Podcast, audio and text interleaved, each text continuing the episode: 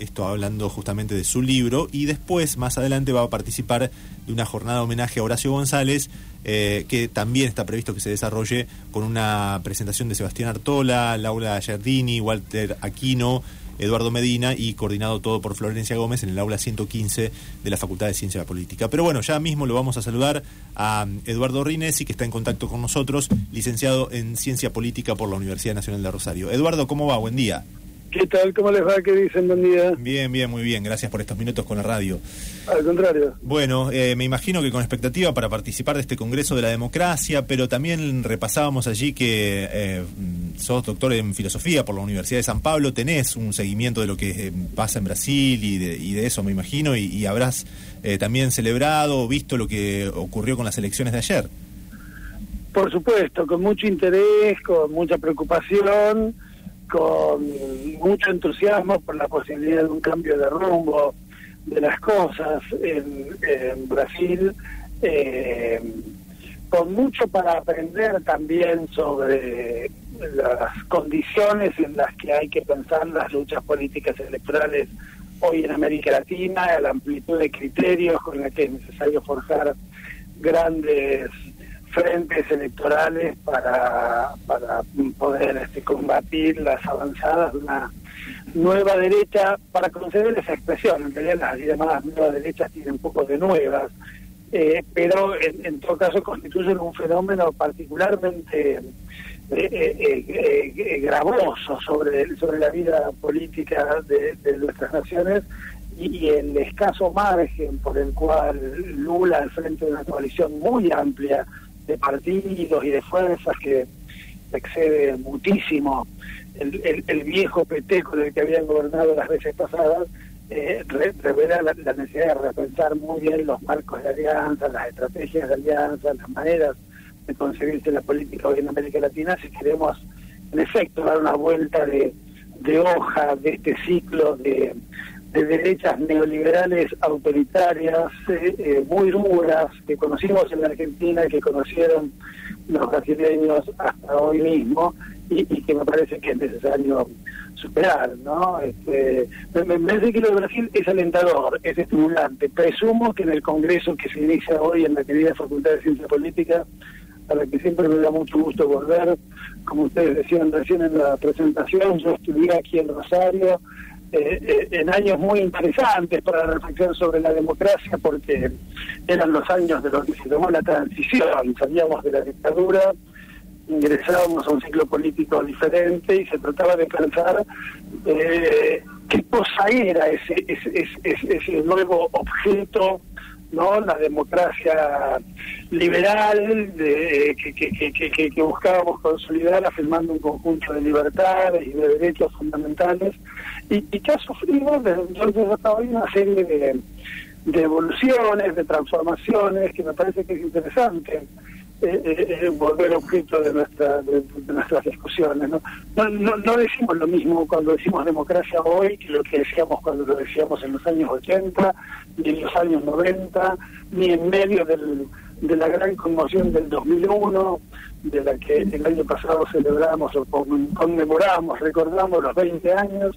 El, el significado mismo de la palabra democracia ha ido cambiando fuertemente en la Argentina y en América Latina a lo largo de estos 40 años. ¿no? La pensamos primero como una utopía de las libertades que debían realizarse, la pensamos después durante los años del menemismo como una especie de rutina institucional eh, eh, más bien secundaria en relación con las fuerzas dominantes de la economía de mercado. La pensamos después como una especie de espasmo participativo en aquellas jornadas tan intensas de fines del 2001, comienzos del 2002.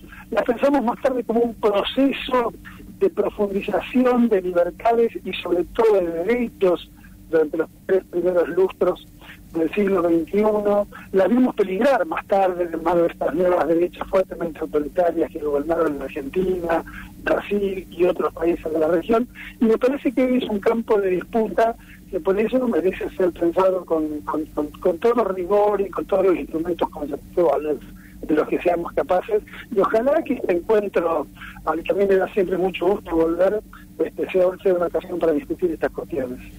Eduardo, ¿cómo andas? Nicolás Maggi te saluda. ¿Qué haces, Nicolás? Mucho gusto. Eh, en este raconto que vos estabas haciendo, digamos, eh, llegamos, eh, digamos, faltaba el último, el último trazo, digamos, que es la actualidad. Y me preguntaba, según tu análisis, si no es peligroso la combinatoria de, de, una oposición que tiene elementos, digamos, cada vez más salvajes, cada vez más antidemocráticos, eh, bueno, la, existencia siempre de los servicios de inteligencia, los sótanos de la democracia, de, una parte de la justicia bastante plegada al lawfare, con un gobierno que se, que se ha quedado sin épica, de alguna manera, y que, y que esto eh, veo que genera cierta apatía por la política nuevamente en la población después de, de varios, de, yo diría de dos décadas de, reenamoramiento quizás de, la política. ¿Qué, ¿Qué pensás de esto? Interesante lo que planteas. Yo creo que, lo que llamás épica, es decir, digamos así, un, como suele decir, ¿sabes? un relato, una narrativa, una discursividad entusiasmante asociada a, valores eh, muy fundamentales, a, orientaciones muy definidas de las políticas públicas, es sin duda un componente importante de democracias densas, de democracias que logren entusiasmar, de democracias que logren eh, comprometer a, las ciudadanías. De, todos modos, a mí me parece, si, yo tuviera que decirte qué es lo que me parece que fortalecería la democracia en la Argentina, no estoy seguro de que fuera, en primer lugar, por lo menos una épica mayor por parte de los gobiernos, sino una mayor invitación por parte de esos gobiernos a una participación ciudadana, una participación popular deliberativa y activa en los asuntos públicos. No, me parece que esa es una vieja discusión en la democracia argentina. Ya en los 80 que recordábamos recién discutíamos y buena parte de la discusión que hoy, que de la, de la agenda académica de las discusiones en aquellos años giraba en torno a si se trataba de construir una democracia más liberal o representativa, con grandes líderes que representaran a la ciudadanía, o si se trataba de construir una democracia más participativa, más dialogada, más horizontal. Muchas veces los discursos épicos son discursos que llevan adelante grandes líderes que exactamente por serlos a veces se ven tentados a sostener respecto a las ciudadanía o a sus propias bases militantes una distancia que no me parece interesante desde el punto de vista de la afirmación de la democracia. Yo casi te diría, preferiría menos ética y más participación, más canales generados de arriba a abajo y de abajo a arriba para una participación deliberativa, activa, como dice la filósofa política británica, que a mí me gusta mucho, Carol Bateman, que siempre que dice la palabrita participación agrega estos dos calificativos, deliberativa y activa, es decir, participación de los ciudadanos en la discusión de cuáles son sus problemas y cuáles son las soluciones a sus problemas y transformación de esas discusiones en políticas públicas activas por parte de gobiernos que escuchan a sus ciudadanías. Ahora, Parece que son esos canales los que hay que fortalecer por supuesto que si a uno eso además le puede agregar una épica, un discurso entusiasmante, eso, por supuesto lo conocimos durante los años del kirchnerismo, volvimos a tener un, un, eco de todo eso los discursos que escuchábamos de Lula ayer por la noche, ¿no? Son grandes oradores con grandes retóricas, muy entusiasmantes, muy épicas. Eso por supuesto que me gusta.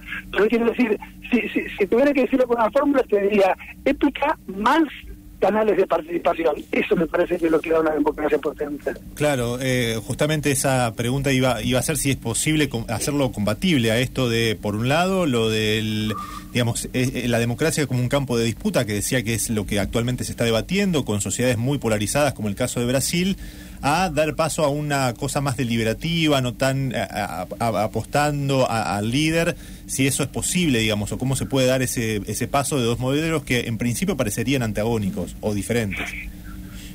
A ver, me parece que ese es un desafío interesante. Yo, yo no estoy seguro de que los liderazgos personalistas, carismáticos, incluso voy a usar una palabra bien argentina y bien latinoamericana, caudillescos, sean intrínsecamente malos, ¿no? Contra cierta tradición liberal antipersonalista a la que no les gustan ni un poquito los líderes del pueblo, y yo sospecho que eso es en el fondo porque no les gusta ni un poquito el pueblo. A mí los líderes del pueblo me gustan, me gustan que los pueblos sean líderes fuertes, líderes carismáticos, líderes que enamoren, eso, eso me parece perfectamente eh, eh, eh, no solamente aceptable, sino saludable para una democracia fuerte. Lo que agrego es que esos líderes tienen que ser capaces de tener interlocuciones de idas y vueltas muy activas con las ciudadanías. Me viene a la cabeza lo que dice por ahí un filósofo alemán muy interesante de la segunda mitad del siglo XX, que dice, una sociedad democrática es una sociedad que estimula la discusión en todas direcciones entre los habitantes de los tres vértices de un triángulo donde lo ubica en un punto a los que gobiernan, en otro punto a una opinión pública crítica, dinámica, activa, y en otro punto, y eso nos interesa a nosotros en la medida en que estamos hablando de la universidad y de las cosas que estudiamos, pensamos e investigamos en la universidad, a lo que este filósofo alemán llama los que saben, los miembros del sistema científico, tecnológico, universitario. Quiero decir, me parece que deberíamos ser capaces de proponer modelos de funcionamiento de la democracia con fuerte diálogo entre los que gobiernan, los que son gobernados y los que estudian con mayores o, menores complejidades, con distintos instrumentos, en distintos lenguajes, los problemas cada vez más complejos de nuestras sociedades que se tratan de resolver. Yo, yo aspiraría a un modelo de democracia de ese tipo, con fuerte participación de todo el mundo y por supuesto que sí, con liderazgos carismáticos que me parece que están muy bien. Bien. Eh, Eduardo, bueno, parte de eso está eh, desarrollado ¿no? y teorizado en qué cosa la cosa pública se va a presentar hoy allí en el marco del Congreso a las 3 de la tarde, ¿no? Sí, eh, qué cosa, qué cosa pública. Es un libro que me gustó mucho escribir, donde vuelvo sobre una cosa que a mí me entusiasma mucho, que es la utilidad que tiene la obra de William Shakespeare, eh, sobre la que yo he dado vueltas a lo largo de las décadas, para pensar algunos de los problemas de la Argentina contemporánea.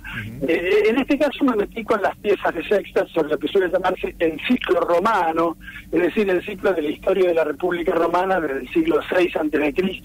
hasta el asesinato de Julio César, la guerra civil que siguió y el encumbramiento de César Augusto, ¿no? y compone un ciclo formado por cuatro grandes obras de Shakespeare, la violación de Lucrecia, Coriolano, Julio César y Antonio Cleopatra, son obras maravillosas, un poema lírico y tres tragedias extraordinarias. y traté de pensar, estudiando esas obras, algunos de los problemas de la teoría política argentina actual. ¿Qué cosa es eso que llamamos cosa pública? Sobre todo en Julio César, que es una pieza extraordinaria, donde un conjunto de muchachos de la élite senatorial romana en nombre de la República se deciden a llenar de puñales el cuerpo de un líder popular amado por su pueblo, el nombre Julio César, lo cual trae reminiscencias más o menos ostensibles en relación con la actualidad argentina, que no estaban tan presentes en la discusión cuando escribí ese libro hace un año, un año y medio, pero que hoy tienen un particular dramatismo, de modo que me parece que vale la pena pensar a la luz de esos viejos de esos viejos relatos clásicos, de esas viejas historias romanas y de las versiones de esas historias que producía Shakespeare los problemas que nos trae la política argentina actual. Bien, eh, finalmente, eh, Eduardo, conocer alguna reflexión y algún análisis ya bueno, transcurrido un tiempo del intento de magnicidio a la vicepresidenta de la Nación, hubo una parte importante de la sociedad que salió a manifestarse, a defender la democracia, a decir que la democracia argentina eh, está en peligro y que, bueno, fue un hecho muy de mucha gravedad. Digo, transcurrido un tiempo de, y, ya avanzada un poco la investigación sobre esta banda que, que estuvo actuando, ¿qué, ¿qué análisis o qué elementos se pueden destacar de la investigación y también de lo ocurrido con ese intento de asesinato a Cristina Fernández de Kirchner? No, a, ver, es difícil decir nada que no sea una obviedad. Es una enormidad, es una barbaridad, es una cosa inimaginable y, y, por supuesto gravísima. La manifestación popular eh, eh, que siguió al atentado es expresiva, me parece, del estado de, indignación y de preocupación de una parte muy importante de la ciudadanía. Eh, Y, y, y, lo que cabe esperar, me parece, es eh, que la investigación siga avanzando, que avance más rápido, que avance con más recursos de todo tipo, incluyendo los recursos económicos que la Corte Suprema de Justicia parece medio remolona en asignarle al, tribunal a cargo de la investigación, se ve que está más ocupada en hacer otras cosas.